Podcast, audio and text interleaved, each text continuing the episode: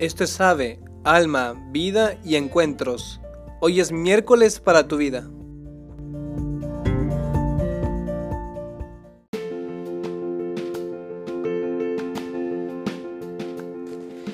Hola, buenos días, buenas tardes o buenas noches. Qué gusto saludarte. Soy el hermano Alexis Ortiz y te mando muchos saludos. Hoy miércoles te quisiera platicar sobre algo que medité hace poquito, sobre un pasaje de la carta a los romanos que me llamó mucho la atención. Te lo voy a leer, te lo voy a compartir. Dice así, no tomen como modelo a este mundo, por el contrario, transfórmense interiormente renovando su mentalidad, a fin de que puedan discernir cuál es la voluntad de Dios, lo que es bueno, lo que le agrada, lo que es perfecto. Romanos 12, versículo 2. Y el tema de este podcast es muy sencillo. Es cambia tu manera de pensar para que cambie tu manera de vivir. Y en otras palabras, lo que dice Romanos 12 es que no hay que vivir según los criterios del tiempo presente, de la cultura actual.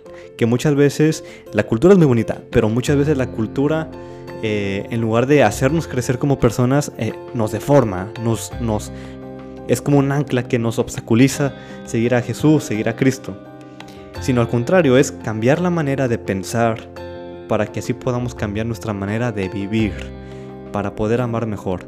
Vivir cristianamente, que es lo que nos pide Jesús. Vivir cristianamente en la felicidad, en la plenitud y con la capacidad de amar, de trascender y de ser mejores, de poder ver con sus ojos, amar con su corazón.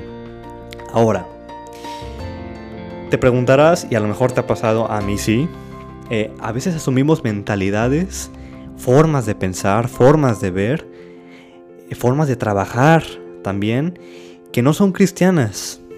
Eh, y hay muchas ideologías que van cayendo poco a poco hasta taladrar la piedra, como dicen, de gota en gota se taladra la piedra.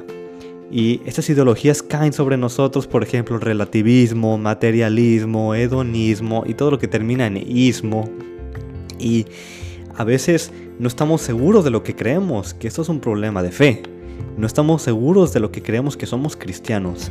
Y todas estas ideologías, materialismo, donismo, individualismo, se meten en nuestras vidas, en nuestras familias, en nuestros trabajos, en nuestros estudios.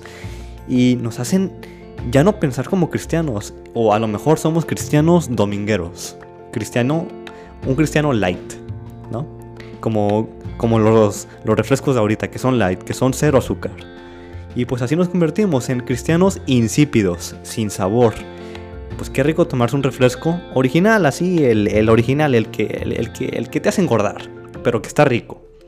Y no hay medio insípido, que cero, que light.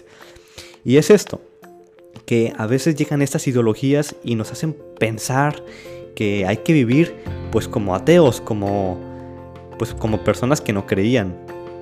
Y de hecho San Pablo se dirige a los romanos que eran personas que muchos de ellos eran paganos, o sea, que, que, tenían otras ideologías, otras ideas y se convirtieron. Y lo mismo pasa con nosotros.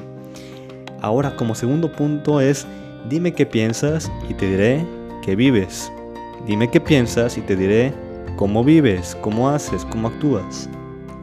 Y nos preguntamos, ¿llevamos una vida cristiana o una vida de ateo? Y hay muchos ejemplos. Por ejemplo, cuando comemos, ¿damos gracias por los alimentos? Eh, ¿Somos agradecidos con Dios? ¿Rezamos al salir de viaje? ¿Rezamos al salir de casa?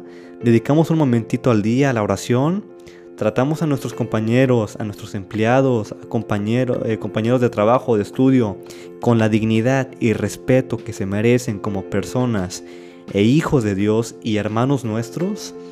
O cuando llegamos al trabajo se nos quita lo cristiano, se nos quita la mentalidad de, ser cristianos.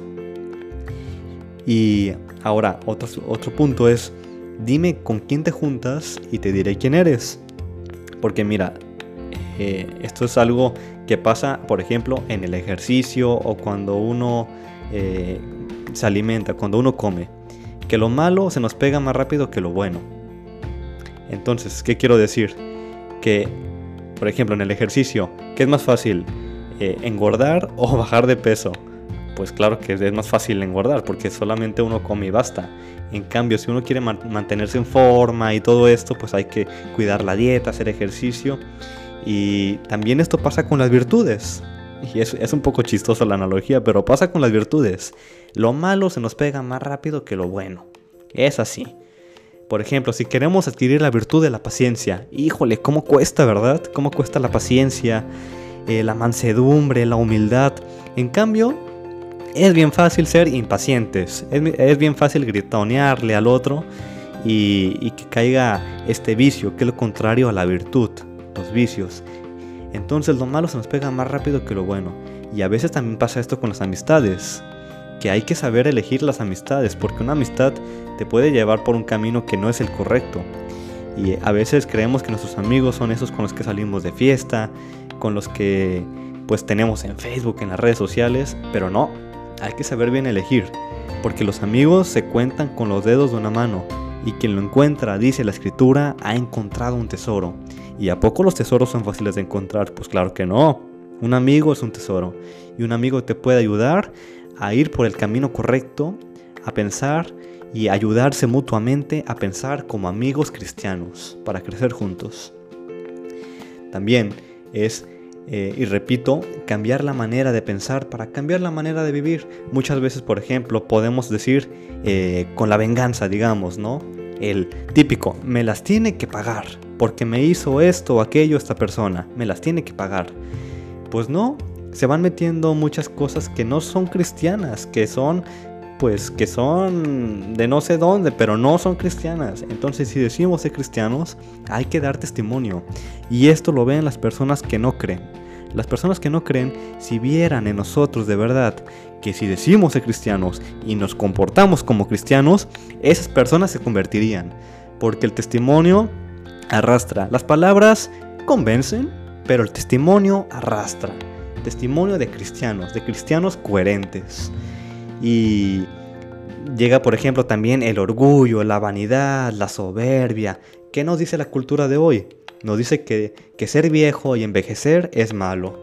Y, no lo aceptamos. Y por ejemplo vemos a las mujeres o a, a, los hombres que ya con las operaciones y todo esto, que las mujeres decimos, ay, esta mujer siempre está muy feliz, siempre está sonriendo. Pues no es porque esté feliz, es por tanta operación, tanto, tanto como le llaman a esto, botox y estas cosas, ¿no? O no aceptarse, no, pues porque uno es un poco pasado de peso, no aceptarse. Pues no, es aceptarse. Si uno envejece, aceptarlo, porque la vejez, como toda etapa de la vida, la niñez, la adolescencia, la juventud, eh, ser adulto, eh, después la vejez, cada etapa es hermosa, cada etapa es para disfrutarla al máximo y hay que comprender esto. No hay que saltarnos etapas, no hay que menospreciar etapas, cada etapa es una bendición de Dios. Ya seas como adolescente, como joven o como adulto que te conviertes en papá o como en la vejez que te conviertes en abuelo, en abuelito, en abuelita. ¡Qué bendición! Puedes aportar diferentes cosas y enseñar tantas cosas. Pero la cultura de hoy nos dice que los ancianitos, los viejitos ya no sirven. Y por eso está todo esto de la eutanasia, que los viejitos los encierran en un asilo, que, se, se olvidan de ellos. No, cada etapa es para disfrutarla al máximo. Para saber amar en cada etapa, en cada día de la vida, en la manera que Dios nos pide. Entonces vuelvo al problema inicial. Ya no pensamos como Dios, no miramos como Dios que mira no como el mundo, mira más adentro, mira el corazón, lo quiere sanar y quiere que un corazón sanado ame. Pensamos y miramos como quién. Como a lo mejor el influencer de moda de Instagram o Facebook, que en lugar de llevar a las personas al bien, a trascender, a buscar lo mejor, el bien, a ir más, más alto, eh, de forma. Y yo hace poco me vi, eh, me puse a ver a un influencer de Instagram y no, con lo que vi dije, de verdad, ¿cómo tiene millones de seguidores esta persona que nada más, eh, perdón, pero corrompe y, y publica contenido de verdad puras disparatadas, ¿no? Entonces, repito, cambia tu manera de pensar para que cambie tu manera de vivir. Terminamos con una oración. Señor Jesús, queremos pedir para que nos hagas testimonios coherentes de cristianos auténticos, de cristianos que dicen soy cristiano y lo vivo en mi trabajo, en mis estudios, en todas partes.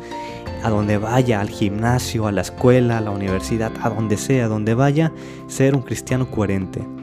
Dependiendo de nuestro estado de vida, si tú eres mamá, eres papá, eres abuelita, abuelito, o eres un joven que está estudiando, o eres un seminarista, un religioso, un sacerdote, ser testimonios coherentes auténticos, auténticos de cristianos. Las palabras convencen, pero el testimonio arrastra. Dios te bendiga, te mando un fuerte abrazo, Cristo Rey nuestro, venga a tu reino.